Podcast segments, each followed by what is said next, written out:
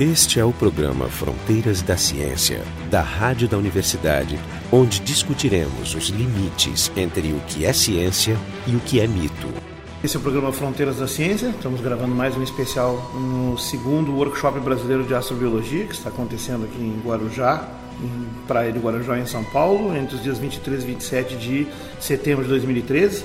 E a convidada do nosso programa de hoje é a professora Miriam Lisa Pacheco, que é professora da Universidade Federal de São Carlos, no campus de Sorocaba, professora do Departamento de Biologia, paleontóloga, com um doutorado recentemente completado, mas já contratada, trabalhando a milhão. No caso, no teu departamento és a única paleontóloga. Uhum. E o trabalho dela é com, com a paleobiologia da biota de Ediacara, que é um, um grupo de, de, organismos multicelulares que emergiram no pré-cambriano, a explosão de biodiversidade mais notável da história da vida, um conjunto de explosões que houve nesse período, entre 700 e 550 milhões de anos, que acabou levando ao surgimento dos organismos multicelulares, eles são os primeiros e já emergiram com uma complexidade, inclusive no conjunto, como ela vai explicar, maior do que a presentemente encontrada e conhecida. Então, Miriam, conta pra gente é, um pouco o que é essa biota, como é que ela se situa, como ela se compara com por exemplo, outras explosões que tiveram nas redondezas com outros nomes? Bom, historicamente, a biota de Jacara, ela foi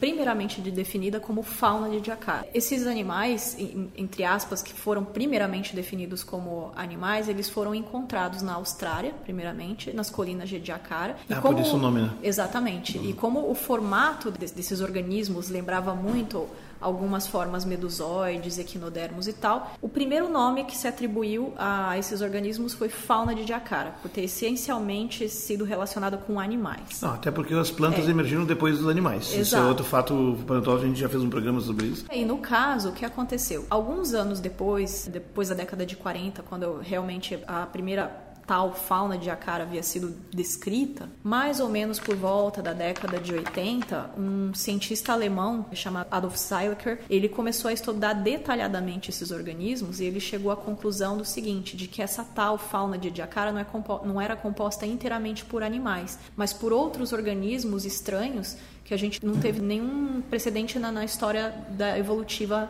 na seja, história da vida macroscópica na Terra. Quase que outro reino. Quase que outro reino. Então ele começou a ver formas, por exemplo, muito é, díspares do que a gente conhece como formas triradiais, algumas formas que ele começou a descrever como organismos unicelulares gigantes. E primeiramente ele atribuiu esses organismos, a maioria deles, ao que ele conhece como conheceu como um novo reino, no caso, o reino Vendobionta. É Vendobionta. Vendobionta. Por que Vendo? Vendobionta, porque um dos nomes que foi utilizado para o período ediacarano foi o vendiano, hum. essencialmente muito utilizado pelos russos. E depois ah, tá. essa nomenclatura é caiu é por terra. Também, né? Caiu por terra essa nomenclatura uhum. e daí começaram a usar ediacarano. E aí, por conta dessa primeira biota ter, ter sido descoberta nas colinas de Ediacara, e daí, um pouco depois, já na década de 90, ele reestudando esses organismos, ele chegou à conclusão de que eles teriam muitas afinidades com organismos unicelulares gigantes de fato, parecidos com os modernos xenofiófora, que são organismos unicelulares gigantes que vivem em regiões abissais, por exemplo. Então ele viu que era possível ter organismos unicelulares gigantes. Células gigantescas. Células gigantescas. O que, que, é gigantesco? Quais as dimensões delas? 25 centímetros as Uma atuais. Uma única célula? Uma única Elas célula. existem hoje vivas? Existem hoje vivas. São criaturas do fundo do mar? Do fundo do mar, de profundidades. Existe e... alguma em águas rasas ou... Não tenho notícia disso. Quais Eu sei que elas vivem em profundidade. unicelulares que tu tem acesso aqui, digamos, na pressão atmosférica Eu acho normal. que seriam realmente esses xenofióforos. Mas assim, aqui é. na pressão de uma atmosfera, na superfície do mar ou na superfície da Terra, quais são as maiores células de organismos unicelulares? Você se lembra o tamanho, para ter uma ideia? Não, eu, eu, me lembro do ovo da galinha, por exemplo. É, mas não, eu estou pensando não, não no, no axônio do neurônio da lula gigante, é, mas é um organismo marinho que chega a ter o axônio de um milímetro de, de diâmetro, é né? Então a célula dá para carregar no colo, né? Agora hum. você pensar em algo com 25 centímetros, né? É, e, e de pra, fato já dá para dar um colinho. Ele né? começou a estabelecer comparações com esses organismos dentro dessa possibilidade da unicelularidade em contexto de jacaranos, o que seria até perfeitamente viável, não só pensando no metabolismo celular, mas pensando num ambiente que você não tem predadores, animais ah, predadores, claro. de uhum. fato. Então, os organismos atingem dimensões gigantescas, de quase até um metro, claro, onde a gente vê um uma refeição fóssil. completa. Exato. E se reproduzem como organismos celulares pequenos, sim, mitose, gente, é, é super complicado o estudo da, da, da reprodução, reprodução pois dos é. vendobiontes. Você tem que ir lá embaixo olhar, né? Super complicado. Tem, eles têm alguns padrões de crescimento em que um organismo ele acaba adentrando no outro, então assim, uhum. não, não, tem um padrão. Estou te perguntando tão, isso porque é interessante entender essas esquisitices dos animais é. atualmente existentes, não porque eles é. vão resolver problemas do passado, que são uhum. mais complexos ainda, mas que eles dão certas ideias, dão, né? Sim. De fato, os organismos do passado Pode ter modelos e organismos agora que façam algo parecido, mas eles não são iguais. Não são né? iguais. Ou seja, aquela ideia que tinha da recapitulação, a recapitulação de Haeckel, Ernest Haeckel. Então, a ideia da recapitulação, né? Ou seja, ela não, não, não é fato nunca. De fato, o organismo de hoje não é, tipo, nós não somos nós os, nós não somos macacos. Não. Nós não somos chimpanzés. Nós os chimpanzés descendemos temos, de uma criatura muito diferente é, que foi o ancestral. E da mesma forma esses aí. Então, entendê-los é importante. Enfim, e tu encontra organismos dessas dimensões Sim, e os estudos que você estava perguntando a respeito de reprodução são muito poucos que eles tentam entender os estágios, que os dados que existem, por exemplo, são de estágios do ciclo de vida desses organismos, que nós chamaríamos de estágios ontogenéticos. Então, nós temos, por exemplo, endobiontes menores que são muito iguais aos maiores, e isso foi atribuído a um, estágio da vida desses organismos. E o que é interessante nesses organismos é que eles têm estruturas que se autorrepetem, são as estruturas fractais.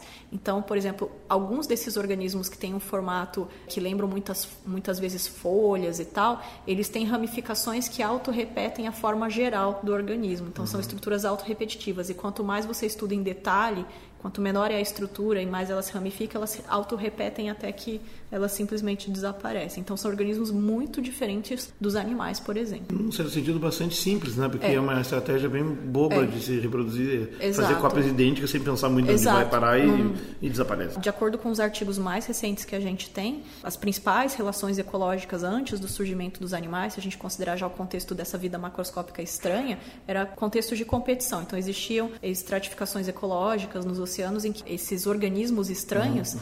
eles muitas das espécies que foram atribuídas a eles não ocorriam. Então, os autores, os pesquisadores chegam a pensar que eles tinham uma certa estratégia para evitar. Inclusive, é, por isso que ficaram estanques, né? depois não sobreviveram a alguma competição ocasional. Exato. Então, nós temos cinco reinos reconhecidos, né? que é uhum.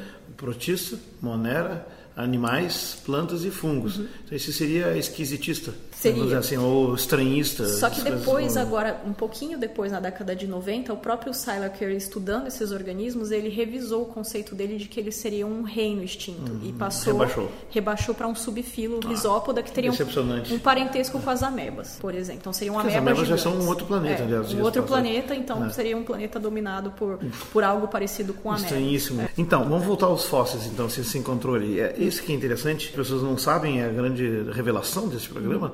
Todos fascinados por paleontologia, em particular dessa paleontologia lá da origem da vida multicelular, porque a vida deve ter surgido no primeiro bilhão de anos no planeta Terra. O planeta Terra tem 4,6 bilhões de anos, mas durante cerca de 3 milhões de anos predominou a vida que ainda predomina no planeta, uhum. que é a biomassa dominante é de unicelulares, de micro-organismos. Arqueobactérias, bactérias, eubactérias, uhum. né? E alguns outros organismos unicelulares, animais e plantas e fungos. Agora, você teve então em torno de 500 a 700, 550 a 700 milhões de anos essa chamada explosão do Cambriano, vou contar uhum. depois até alguns detalhes sobre isso. E aí você tem, digamos, o surgimento dos organismos multicelulares. A fauna de Jacara é a explosão do pré-cambriano ou teve outras explosões que têm nomes próprios? Na verdade, ela antecede esse momento. Ela é uma explosão anterior ao que acabou é. porque o pré-cambriano é denominado em função de uma explosão de fósseis biodiversos que tu encontra na região de Câmbria, na Inglaterra. Isso. É uma descoberta do século XIX, né? Isso, e de até antes, né? Ficou famoso no livro Vida Maravilhosa. Esse ah. assunto dessa fauna da, da, aurora da vida multicelular foi muito popular com o livro do Stephen Jay Gould, Vida Maravilhosa, uhum. que é um livro realmente emocionante. Quem não leu deveria ler. Eu sempre digo para os alunos da biologia que é um dos dez livros que todo biólogo tem que ler, senão ir na bióloga. né? Sim, com certeza. Entanto, esse é um livro com problemas, porque ele fez reconstruções, apesar dele mesmo ser um paleontólogo, fez reconstruções um pouco exageradas ou equivocadas, por não ser a especialidade dele. E o autor da, da principal das conversas, que é o Conway Morris, né? Uhum. Ele, inclusive, escreveu um livro que se chama The Crucible of Life, A Encruzilhada uhum. da Vida, para um pouco corrigir esses ali, mas o que ficou legal, porque agora tem dois livros maravilhosos para ler sobre o assunto. Se não me engano, já tem mais até. Até. Aliás, você mostrou a capa do livro lá, inclusive. Sim. Ou seja, esse é um assunto tão quente e a gente ficou sabendo, junto com a informação desse momento fantástico da história da vida, de um lugar no Canadá né, chamado Folhelho de Burgess, uhum. ou Burgess Shale, né, uhum. em inglês, que é o local onde, digamos, onde isso emergiu com a maior riqueza. Essa, mas não Idiacara, né? Idiacara não é Burgess Shale. Burgess Shale é a explosão do Cambriano. É, e, é, e é engraçado porque já data do, do meio do Cambriano, né? O Cambriano médio. Né? Idiacara é quantos milhões de anos? Quase Idiacara 700? até mais ou menos 550 43, mais ou uhum. menos. E esse do. E esse do, do, Shale, do Shale se eu não me engano, ele é datado em 505 e tem uma, um, uma algo similar ao, ao folhelho de Burgess, onde a gente tem até uma biota do, dos primeiros cordados e, e também ah, muito sim, similar, é. que é a biota de Shenzhen na China, que na data China. de 520 milhões de anos, então é um pouquinho mais recuada é um contexto que tem uma aparente explosão de vida uhum. também, muito parecido com o esse, esse é um momento que eu gosto de falar é. muito, que é exatamente o momento que eu é como se a vida ficasse enlouquecida. É. A vida tomou LSD, resolveu alucinar e inventar mil coisas. E de fato essa explosão tem pede uma explicação. Existem alguns modelos. O meu favorito, pelo visto também uhum. aprecia, é a ideia da Terra bola de neve ou, ou bola de lama, que exatamente teria havido umas, um conjunto de superglaciações, hiperglaciações que duraram milhões de anos, coisas diferentes das glaciações recentes, que teria levado a congelamento até no nível da, do Equador e forçado os organismos a desocuparem e a superfície dos, dos mares, só estavam nos mares, e para baixo da água viver junto a fumarolas submarinas, usando então outras estratégias. Não, uhum. a fotossíntese sim, a quimiossíntese e condições extremas. Mas como eram poucas fumarolas espalhadas uhum. em grandes áreas, esses organismos se ilharam. Ao se ilhar, eles se especializaram, se diversificaram, conceito demonstrado em, em genética de populações, em, em uhum. ecologia de populações. Darwin estudou isso exatamente nas Galápagos, mostrando essa diversidade que emerge rapidamente com o isolamento geográfico. E terminado esse período, esse pessoal pôde se expandir de novo, se encontrou e foi um encontro de gigantes. Ou seja, nesse encontro eu diria assim, a grande festa de reencontro foi essa explosão. Né? De alguma forma, ali emergindo a possibilidade dessas estratégias dos multicelulares. Eu estou fazendo uma, já uma teoria, pra, uhum. na verdade. Por que eu estou dizendo isso? Porque tem que explicar exatamente qual é a diversidade desses organismos nessa fauna. De, de acara, por exemplo, que seria a primeira de todas, né? Então, é uma biota. Até existe um artigo de 2009 em que o Xiao e o Lafan, que são dois grandes cientistas também que estudam a evolução da, da biota de acara, eles colocam que nesse tempo a gente teria um outro tipo de biosfera na Terra. Então, o conceito de diversidade seria até complicado de se pensar diante da, das possibilidades de formas que ainda a gente não, não teria, é, não tem o registro desde o Ediacarano até o Cambriano. Então, falar em diversidade para a biota de Ediacara é um pouco complicado, porque muitas coisas não se resolveram em categorias mais específicas. Então, existem muitos organismos que a gente consegue classificar em reinos, em filos, mas posição de espécie fica complicada, por exemplo. Então não há estudos o suficiente, talvez as características sejam complicadas de acessar, e até como você disse no, no, no começo da entrevista, aquela visão de biólogo que a gente tem, de taxonomista, de conseguir identificar e classificar os organismos vivos, é uma visão muito diferenciada de quando você passa para a biota de jacara, onde basicamente parece um planeta dominado por outros organismos com os quais os biólogos não têm a mínima afinidade, então o processo de identificação é outro, é o de começar do zero um estudo e as relações evolutivas entre os organismos, elas são muito difíceis de serem estabelecidas. Né? E aí nós, nós, é. um lugar tão famoso como o Volhelho de Burgess, ou esse outro que você mencionou Ediacara, na Austrália, ou Xinjiang. Xinjiang. Xinjiang, na, na China. China. Muito bem. O Brasil entra no cenário. Então, entra. nós temos o nosso folhelho, o nosso folhelho localizado então na região terrenos dessa idade fica no Mato Grosso, é isso? No Mato Grosso do Sul. Quais são os locais importantes?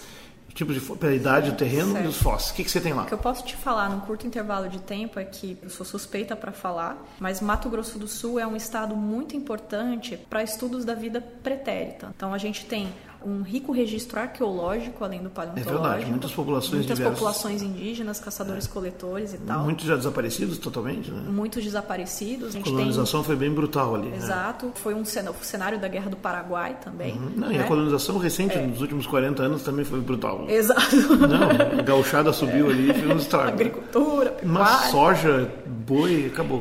E uma coisa interessante que a gente tem ali é um choque paisagístico e geológico.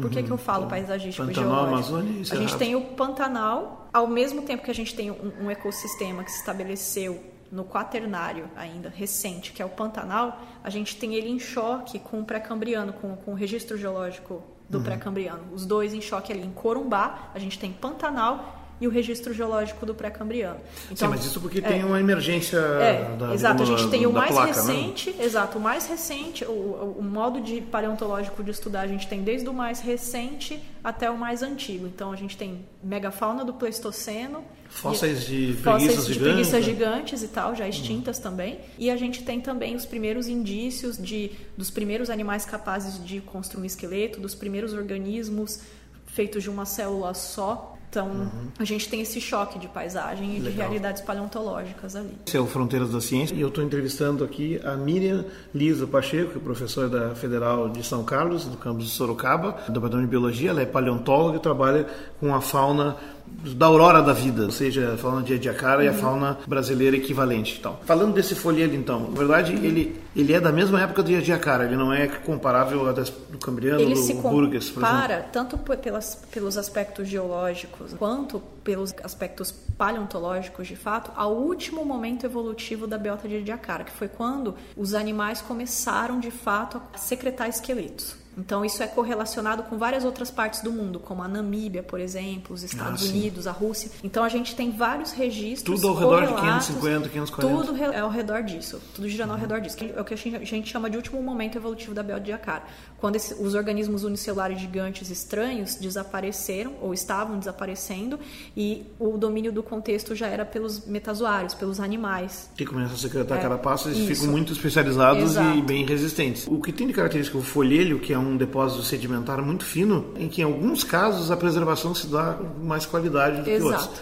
E esses casos que tem essa terminologia maluca na paleontologia de Lagerstraten, Lagerstraten, é. né, o Lagerstraten, que significa lugar de estoque, mas, é. mas a ideia de um estoque com grande qualidade. Você encontra, por exemplo, em alguns casos, marca fóssil de partes moles, o que Sim. normalmente não é preservado no registro fóssil em geral. É super o que raro. fica é osso quitinos, coisas mais resistentes. E ali tem isso. Tem isso e os paleontólogos traduzem esse termo para dentro do, do da nosso jargão da paleontologia brasileira, né, como janela tafonômica, que se, seria uma tafonômica. janela de fossilização um local de raríssimas condições que foram propícias à Sim. preservação de partes com potencial de fossilização muito baixo. Sim, né? Partes moles. Tem sido né? uma equipe de é, joalheiros é. para vamos guardar esses corpos aqui de forma absolutamente impecável, mumificá-los como as múmias de Egito. Maravilha. E a qualidade desses fósseis, ela é realmente assim comparável do Burgess, do cheio é, de Burgess, do, do Nas de palavras do, do, próprio professor Martin Brazier, quando ele esteve no Brasil e nós fizemos um campo É um micropaleontologista mais reconhecido, um dos mais conhecidos conhecidos. Né? Exatamente. Ele falou que nós temos aqui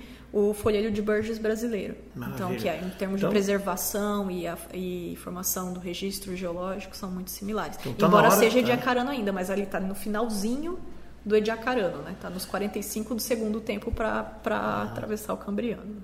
Que maravilha, é. isso, essa informação toda. É. E a gente, e assim, a, a, tem organismos que são parecidos com os que tem então em Ediacara na Austrália, que dá para classificar no mesmo então, grupo ou mesma espécie são, até? São, já seria um outro momento evolutivo. O que a gente tem aqui no Brasil é muito similar ao que a gente tem em termos de biota de Ediacara, por exemplo, na Namíbia. Então, na ah, Namíbia a gente tá. tem já organismos que são capazes de secretar esqueleto, de produzir esqueleto. Ah, e aí é. o, a idade bate A mais. idade bate. Então a gente tem. Tem um erro na medida dessa idade, né? Tem para mais, mais um, mais três, menos milhões três, de milhões de anos. É. É, e é no pouco, caso, né? a gente também é, anda refinando muito as datações. Incrível, então existem incrível. muitos é, geólogos competentes, físicos, geofísicos. Uhum que se dedicam a, ao estudo da, da, da, estratigrafia e da datação do, do, desse contexto é, aqui no Mato Grosso do Sul. Então, as datações elas estão relativamente muito uhum. parecidas em termos de qualidade com as datações de outras partes do mundo.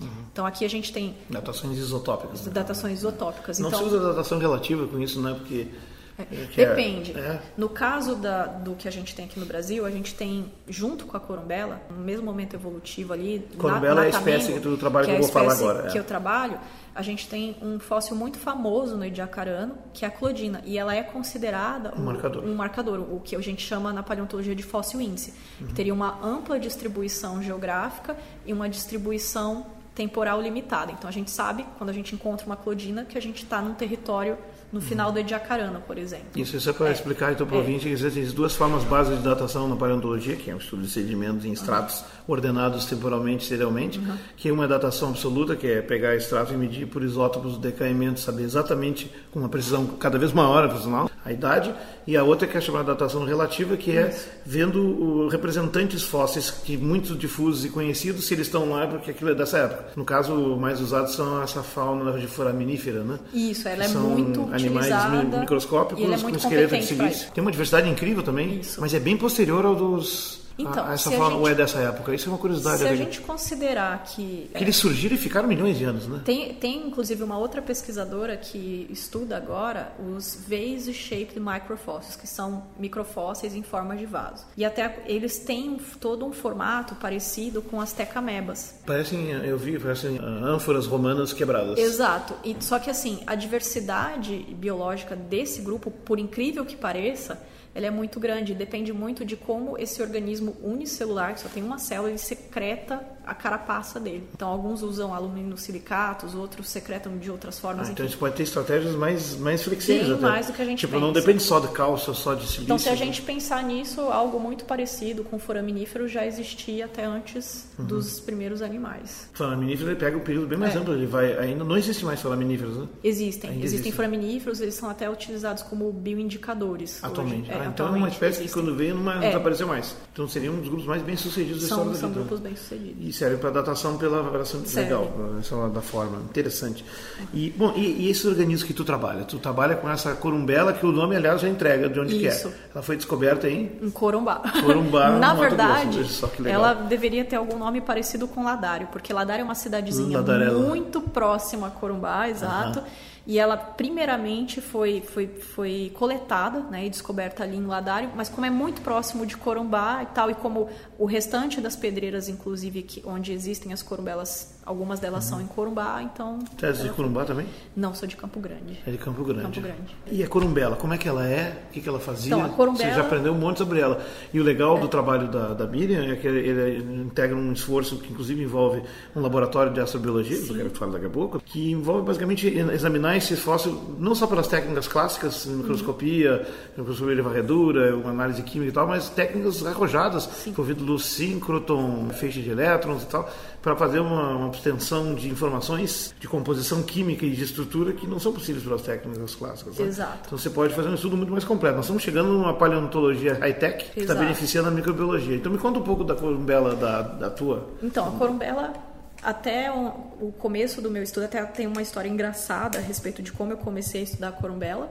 Quando eu terminei o meu mestrado, de fato fiz um mestrado em arqueologia, mas eu sempre quis ser paleontóloga. Então, quando eu estava terminando o meu mestrado, eu já comecei a investigar as possibilidades de trabalhar com paleontologia e eu fui ao Instituto de Geociências, procurei o professor Thomas Fairchild, que é uma autoridade até mundial nos estudos de pré-cambriano, e ele é um, uma das maiores autoridades, se não uma das únicas no, no, no pré-cambriano do Brasil, de fato. Ele foi orientando do, do shop, inclusive. E fui conversar com ele, ele, ele aceitou de muito bom grado, foi muito educado conversar comigo.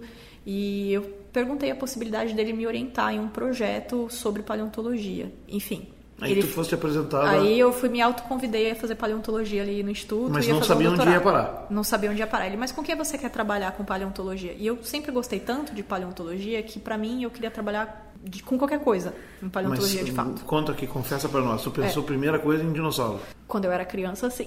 Quem não pensou em dinossauro? Eu Quando eu entrei na faculdade, eu comecei a me fascinar com, com outras uhum. questões dentro da evolução. E daí eu coloquei mais o, o pé no chão no, no, que eu queria dentro de paleontologia. Ah, e eram sempre. Os esqueci os dinossauros. E eu queria sempre me relacionar a questões evolutivas, seja, sejam elas quais fossem. Maravilha. Bom, e aí, de fato, ele falou, não, mas eu não tenho o que passar para você, nesse momento eu não tenho material, nananã. Eu falei, não, professor, qualquer coisa, qualquer coisa. Mas é qualquer coisa, é qualquer coisa mesmo. Não tem nada aí que ninguém quer estudar, algum fóssil chato, que ninguém tem paciência, qualquer fóssil coisa. Chato, tá. qualquer tá. coisa. Aí ele falou, não, temos as corumbelas aqui, que ninguém, as pessoas começam, não terminam, uhum. e faz tempo que está aí, é um fóssil problemático, ninguém sabe o que é direito ainda, e sempre que alguém pega para começar a estudar, ninguém termina, enfim, se você quiser tentar. Queria o desafio. E ele me enrolou durante um ano, onde eu ia atrás dele todo, quase todo mês falar com ele sobre. Ele vai ouvir. Sobre, ele sabe disso. eu ia quase todo mês falar com ele insistentemente, até que ele viu que eu não ia largar mão, né? E aí ele falou: Bom, já que você vai trabalhar com corumbelo, entrou uma professora agora aqui, recém-contratada, a professora Juliana Leme. Ela não trabalha com pré-cambriano, mas ela trabalhou muito com quinidários fósseis do Paleozoico, que já seria, a gente já estaria entrando numa outra era, uhum. e seria uma, a única pessoa aqui que realmente teria como te orientar. Só para orientar, os quinidários são organismos, é, são animais. Isso. São animais é, multicelulares, marinhos, sem, sem digamos, sistema nervoso central que, por exemplo, medusas. Medusas, as formas tipo. medusoides. Bichos esquisitos. Bichos esquisitos, gelecozoas. Coisas do tipo é. gelecozoas, tipo, tipo pepinos do mar, coisas desse tipo também? Não. Porque não. tem alguns deles que se grudam nas rochas e ficam é, lá. tipo corais. É... Estou pensando na símia, que é a minha favorita. Ah, sim, mas seria mais relacionado a corais, é, uhum. formas. O que a gente sempre tem em mente quando a gente fala de quinidário são as formas, as medusas, né? Uhum. Mas existem mas formas do ciclo corais. de vida deles que são ah, sésseis ah. e que são e vivem sempre é, presas ao substrato, okay. aos Isso tinha de um monte nessa época. Então tinha, era o que mais tinha nessa época. Uhum. Teu bicho é desse tipo também, então, mas com algumas estranhas. A desconfiança, a primeira descrição é de que ele seria realmente um quinidário, né? Mas depois depois outras interpretações foram feitas. Aí eu acabei fazendo o doutorado com a professora Juliana Leme, que me orientou durante três anos ali. E essa foi a minha história. Eu não escolhi a Corumbela, ela me escolheu. Eu não escolhi Mato Grosso do Sul de novo para estudar. Mas o Mato Grosso escolheu. do Sul me escolheu de novo.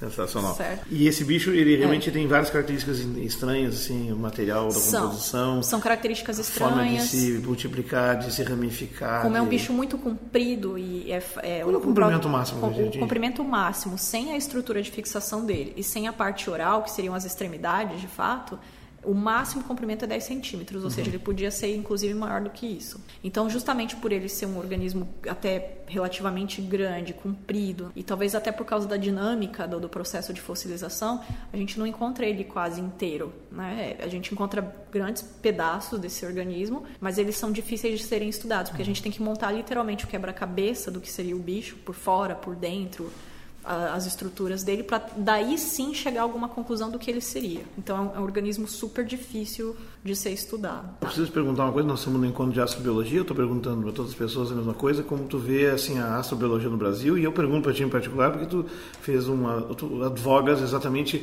a contribuição da paleobiologia, no caso a paleontologia de microrganismos, uhum. para a astrobiologia, no sentido das contribuições, não que a gente vai encontrar uhum. agora fósseis, mas por exemplo as possibilidades existem em Pode locais como Marte, mas muitas indicações diretas ou indiretas, tipo aprender o que olhar, como olhar, antes mesmo de saber se tem, saem desse tipo de estudos.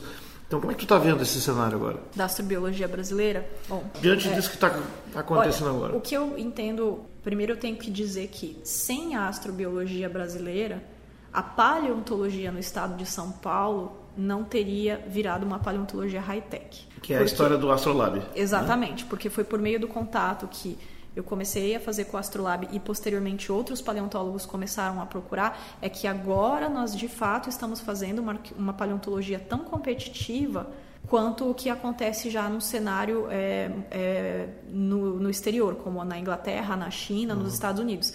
Antes da, desse contato com o Astrolab de fato, ou nós fazíamos colaborações com cientistas no exterior, e dependíamos muito da é, boa vontade, das análises dele. Agora não, agora nós competimos de igual para igual. Né? Então, por meio de técnicas que são desenvolvidas até para investigar vida em outros contextos, até com, tanto contextos extremos na Terra, ou até mesmo a gente pensar em contextos cósmicos, né, não terrestres, por conta desse tipo de técnica, nós estamos melhorando o estudo dos fósseis. Melhorando o estudo dos fósseis, nós também melhoramos essas técnicas. Uhum, então a paleontologia é. acaba também beneficiando é, de alguma de forma. Mãos, é. Exatamente. Esse, o Astrolab está instalado na Unicamp? Ele está instalado em Valinhos, Valinhos, no observatório. Mas é ligado à Unicamp? Ele é ligado à USP. Ligado à USP? Ligado à ah, USP. que era do Unicamp. E lá tu tem uma série de equipamentos para a parte de biologia, para a parte de astroquímica, câmaras de simulação de situações de espaço. Não só o Astrolab, como também... E esses instrumentos de, de registro Os outros instrumentos do, do Synchrotron. É, exatamente. O principal é, dele é o NLS, o Laboratório Nacional do Synchrotron, do qual também já fizemos um programa, mostrando então o uso dessas, dessa, dessas radiações controladas de uhum. alto refinamento, né, de, de uso para obter essas leituras incríveis que vocês têm. Inclusive, por conta das contribuições que a figura que eu tenho que citar e tenho que fazer justiça dos pesquisadores Douglas Galante e Fábio Fábio Rodrigues, eles uhum. tiveram um peso na, na, paleontologia no estado de São Paulo. Esse eles ano não eles são estão, paleontólogos, são físicos. Não são, e eles, eles estão né? como finalistas de um prêmio que a gente vai, é um dos dois, e a gente nem sabe para quem vai, eles vão receber é, na Palio São Paulo desse ano, ah, que, que é, um, é, uma reunião anual de paleontólogos no estado de São Paulo, que tem um prestígio por ser ocorrer todos os anos e, e envolver as discussões da paleontologia no estado de São Paulo, e reconhecidamente eles fazem parte de um contexto onde eles fizeram uma contribuição em que eles, eles foram divisores de águas é, para paleontologia no estado de São Paulo e tem que dizer brasileira também. Então um dos dois, a gente, eu não sei ainda dizer legal, qual, legal, legal. é, vai ganhar esse. Na verdade, com tudo contou dessa novidade, que nós também temos uhum. o nosso Lagerstadt, nosso folheiro de alta qualidade com, com fósseis maravilhosos e incríveis. E eu que sou um fã de cinco vezes Vida Maravilhosa, eu gostaria de ler a Vida Maravilhosa do Tupiniquim. Eu acho que vai ter que escrever. Ah, eu gostaria Eu acho que vai sobrar para ti. Um. Aproveita. Esse foi o programa Fronteiras da Ciência. Hoje falando então sobre a, a fauna do folheiro de Tamengo, nem dissemos o nome dele, né? A é, região, Tamengo, Formação Tamengo. Formação Tamengo, nas proximidades de Corumbá, e ela trabalhando com uma espécie corumbela, mas de um local onde tem uma explosão de biodiversidade que datando a 543 milhões de anos. O programa Fronteiras da Ciência é um projeto do Instituto de Física da URGS, técnica de Gilson de Césaro e direção técnica de Francisco Guazelli.